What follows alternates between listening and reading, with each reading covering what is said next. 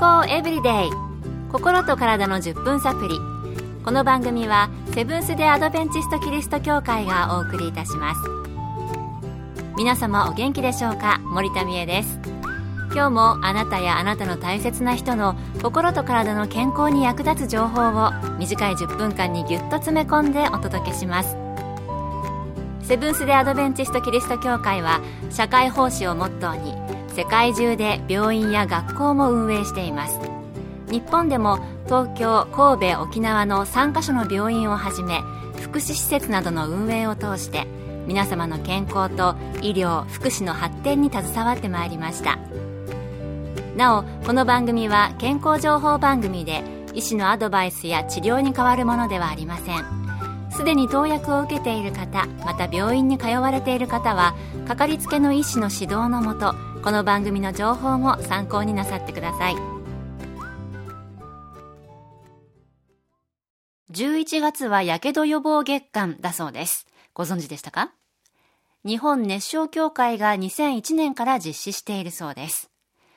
寒くなってくると様々な暖房器具を利用すること多くなって、やけどのリスクも上がるのではないでしょうか。そんな季節ですので、以前もお送りしたことがありますが、今日はやけどについてもう一度取り上げたいと思います。私もやけどの経験ありまして、私の場合は暖房器具ではなくて、チーズを乗せて焼いた熱いトーストを手にくっつけてしまって、もうチーズの方ですね。で、手のひらに全体やけどしてしまったんです。あれは高校生の時だったんですけど痛かったですね。しばらくその手のひらの方は使えなかったのを思い出します。結構長い間ケロイドになっていたんですけれども、いつの間にか消えていますね。あなたは火傷したことないですか？今日は火傷予防月間にちなんで火傷についてお送りします。まず一般的な火傷についてです。アメリカ心臓協会一時救命処置二次救命処置の認定講師で看護師の山村敦さんに伺いました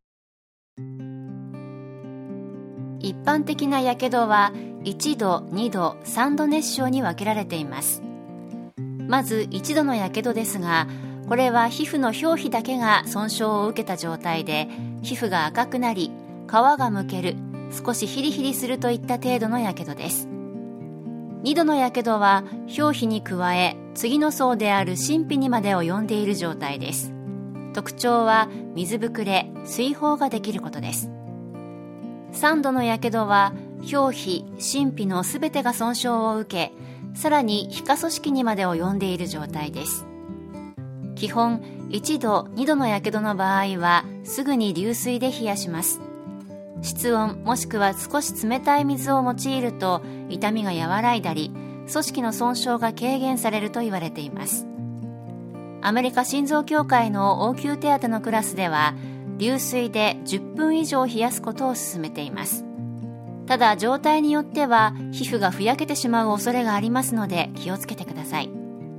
そして直接氷や保冷剤を当てたり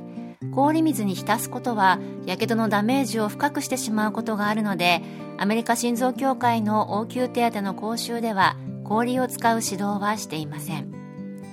そして冷やした後には肌にくっつかない固着防止のメッキンガーゼで患部を覆い専門家に見てもらうということを指導しています。3度のやけどの可能性がある場合すぐに医療施設に行くようにしてください。もしやけどをした部位が衣服に覆われている場合救急隊が来るまで服の上から患部を流水で冷やし救急隊の指示に従ってください。健康エブリデイ。心と体の10分サプリこの番組はセブンス・デ・アドベンチスト・キリスト教会がお送りしています。次は低温やけどについてです。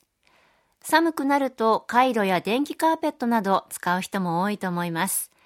最近はスマホなどの電子機器でこの低温やけどになってしまう人もいるようです。低温やけどとはどのようなものなのでしょうか？アメリカのカリフォルニア州シリコンバレーで小児科医として働かれているプーンユキコ先生のお話です。寒い日、夕食の後にこたつに入ってうとうとと寝入ってしまって気づいたらもう朝。起き上がるとなんだか足の指が痛い。指はだんだん赤くなり水ぶくれができ始めしまいには皮膚が壊死して重症に。このように触れる程度の熱さのものに長時間触れ続けていることで起きるやけどが低温やけどです。原因としてはこたつの他にも使い捨て回路電気毛布やカーペットストーブそしてノートパソコンやスマートフォンなど触って熱いくらいの45度から50度程度のものに長時間触れることによって起こります。やけどによる肌のダメージは温度とそれに触れた時間の両方が関係します。つまり45度のものに4時間触れることは70度のものに一瞬触れたことと同じくらいのダメージが肌にあるということです。また低温やけどは表面からは見えにくい肌の深い層へのダメージが大きいと言われています。赤みや痛みがなくても大きなダメージがある場合があります。肌の深層部にダメージがあると感染症など合併症にもかかりやすくなります。温かいものに長時間触ってしまった後に痛みや違和感がある場合念のため医療機関を受診した方がいいでしょう。低温やけどの治療法は流水で冷やす普通の治療とは大きな違いがあります。低温やけどは冷やしても効果がありません。肌の深部のダメージや炎症がすでに起きてしまっているためです。低温やけどは起こってすぐの段階ではどのくらいのダメージが起きているか分かりにくく時間が経つにつれて水ぶくれができたり肌の壊死が明らかになったりするので数週間数ヶ月の治療が必要になる場合もあります。もし低温やけどの原因になるようなことをした後で違和感を感じたらすぐに受診し症状がひどくなったら再度受診することをお勧めします。ということでした。やけどいつの季節でも起こす可能性がありますが特に寒くなってくるこの季節注意して普通のやけども低温やけども起こさないように。そして起こしてしまった場合は適切な対処をして重症にならないようにしたいものですね。今日の健康エブリデイいかがでしたか？ここで長野キリスト教会があなたに送る菜食料理講習会のお知らせです。12月1日日曜日午前10時からセブンス・デ・アドベンチスト長野キリスト教会で開催します。講師は菜食料理研究家の川上シーラさん。菜食が初めての方にも簡単で美味しく作れる料理と健康のヒントがいっぱいです。参加費申し込み方法など詳しくは電話026-232-3946 026-232-3946長野キリスト教会まで。また長野以外でも各地の教会で健康セミナーなどが開催されます。どうぞ番組ブログをご覧ください。健康エブリデイ。心と体の10分サプリ。この番組はセブンス・デー・アドベンチスト・キリスト教会がお送りいたしました。